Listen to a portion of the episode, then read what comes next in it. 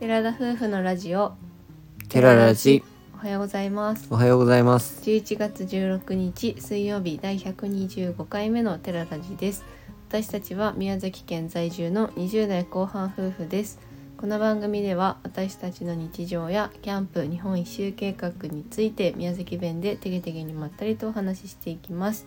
本日は寒くなってまいりましたので夏がいいか冬がいいかについてお話ししていきたいと思いますはいもう決まっています僕は、なんでしょうはいうん、はいって何どうぞ僕はもう夏ですはいもう冬は無理グッズになっても冬は無理うーんなんかねうーんもうとにかく寒いのだけは俺は無理そうだよねなんか夏は旅行は大丈夫だよね全然平気なんだけど私はいろいろな理由があって冬がいいですうんなんで夏はもちろん虫ベタベタするうんあとはあの湿気が多いので髪がボンバーになるうのんが嫌とあとは肌がゴワゴワするです油ベタベタまがあそれは嫌全部理解できるんですけどねすごく冬だと髪もそんな湿気がない分サラサラになるしうん肌も割と毛穴が締まるというかその、うんうん油の分泌が抑えられるので結構まあいい感じになるんですよ冬は、そうだねどちらかというとですね、うんまあ、その分結構乾燥肌だったりするからうん結構ね粉吹いたりとかさしてた時期も結構あったんだけど、うんまあ、保湿が夏でも冬でも大事ということを、まあ、よく分かったことでそんなに冬でもなんか嫌だなって思うことなくなったそもう乾燥夏もだそれずっとしてるからってこと夏もしてるから夏も保湿してるからそれが習慣になってて冬もそんなに嫌って思わないってことかうんいやなんか多分うんそもそも乾燥肌だったからうんなんか保湿は足りてないんだっていうのは分かったんだけど、まあ、それはね結婚式とかでうそんのエストエステとかに行った経験があるから気づいたことなんだけどうん結構さ口の周りとかこの服じゃ冬ってさあでもわかるよやっぱ保湿が足りてないわけですよでもしっかり保湿すればそんなにさ肌もカサカサすることもないしうんニキビも割と夏よりかできないから私はそれが助かるわけであのベタつきも少なくってなんかもうイライラする原因の元なのあのベタつきは寒いと、まあ、それなりに着ればうん大丈夫じゃんカイロ貼ったりとかさまあそうなんだけどねしかもさここで説得させてあげよううん日本一を始めるじゃないですかうんいくら、まあ、涼しい地域に夏逃げようといたとしても、うんやっぱ暑いよ車の中って車の中って考えるともうもめちゃし暑い、ね、かしたら今聞いてるそこのあなた来年の夏うんりょうくんはやっぱ俺夏無理かもって言ってるかもしれませんよくよく覚えていてくださいそうだねもう確かに着込めばなんとかなるとでこころがれ毎回私そうやって言うんだけどりょうくんはいや寒いの俺マジ無理って言ってるんでもうす全てのやる気をそわれるんだよね寒いと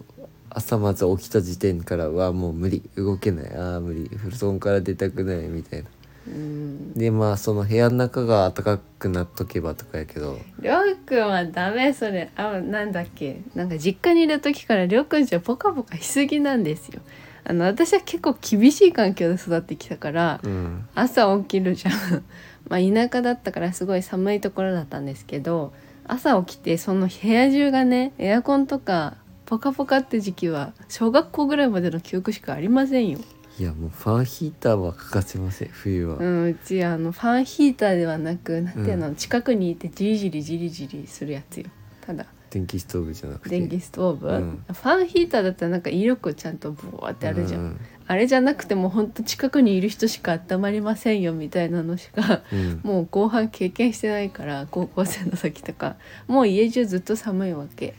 いうちの家はですね結構狭いんですけど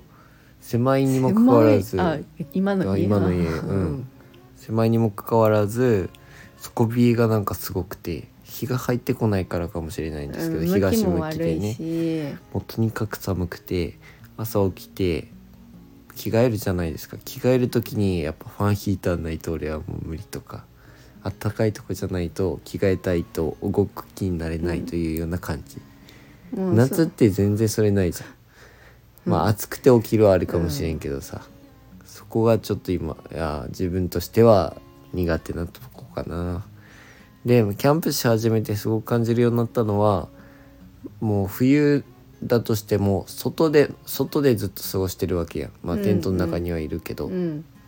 それに慣れるからなんかよっぽどうわもう寒くて無理っていうのは逆にキャンプしてる時はそんなに感じないそうそうそう環境が寒いとそう思わんやろ、うん家ってなんかあったかいっていうかそんなに寒くないものだという感覚でうん服も薄着になるじゃんそのパジャマとかもうんめちゃくちゃ着込むわけじゃないじゃん家の中って。うん、まあねで寒いなと思ったら、まあ、こたつがあったりとか、うんそのファーヒーターつければとかさいろいろ対策がすぐできるからうんいいんだけど外にいると、まあ、そういうこともないじゃん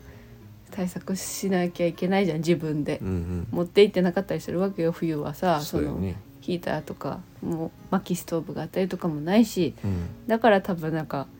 身構えるっていうのもあるししっかり防寒したりとか、まあ、こういうものだって頭の中で思うから、うんあ今日はまだマシやとかって思うんだと思まあ冬と夏のキャンプのまあそこはキャンプとの違いになるけどう、うん、夏のまだいいところは荷物が少なくあなーるところではあ確かるに冬って荷物多いなってめっちゃあ思あうそれはあるねそこはいいかなって思うあーまあ本当虫がね一番俺も今年感じたからうんダニにやられるっていうのはいやあとやっぱすっごい暑かったね私はそれが結構来たわだってシャワーコインシャワーをその夏になって初めて使ったけどうんやっぱ夏は汗をめちゃくちゃかくからなんかシャワー浴びたとしても温泉入ったとしてもすぐ汗かいちゃうような環境でうんもうそれが結構苦痛だったかな尊厳もわんかったけどなまあ確かに暑く暑かったは暑かったけど夜寝られないっていうのは全くなかったし、まあそれはなかったけどね、まあ、日が照ってるとさすがに暑かったけどね昼間そうねまあ、冬の本当悪いところは荷物が増えることだね衣類も増えるし、うんそのキャンプとかそもそも道具が増えるもんね、そして洗濯がちょっと大変になるという、ああそれはある分厚いねあんたとか、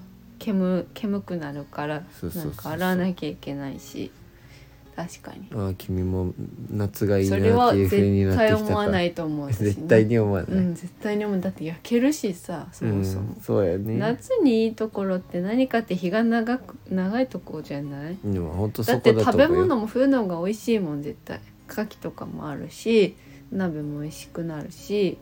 うん、秋から冬にかけてが一番食べ物美味しいもうんん、まあ温まる幸せの方がまあねすごくいいなって思うのかもしれんけどそうそうそう暑くてエアコンにずっとさらされるよりかはうん冷たい空気を感じた方がよりいいでしょあったかいとこ行った時に「畑ってなるじそれはねそれはそうだねまあ結論冬がいいか夏がいいかそこはもう何とも言えゃなんいそう状況何とも言えないね本当環境にもある、うんこれから旅をするのでそれでどう変わるかっていうのもまたまあバンライフ的には絶対冬の方がいいって思うのかもしれんけどねだって夏は寒くないも暑んくねてどうしようもないってなるから、車の中は本当夏がしんどい冬は全然大丈夫なんですよ、絶対に2人もいるんだからうん1人でも大丈夫なぐらいだと思うし、はい、はい、今頃なんて言ってるんでしょうね来年の今頃は。やっぱり冬が良かったって言ってるかもねうん、と思います、はいはいそれでは今回のお話はここまでですラジオのご感想やご質問などコメントやレターで送っていただけると嬉しいです私たちはインスタグラムと YouTube の配信も行っております YouTube では夫婦でキャンプ車中泊をしている様子を毎週土曜日夜7時に公開しておりますのでご興味のある方はぜひご覧ください本日も最後までお聞きいただきありがとうございましたありがとうございましたそれでは皆さんいってらっしゃい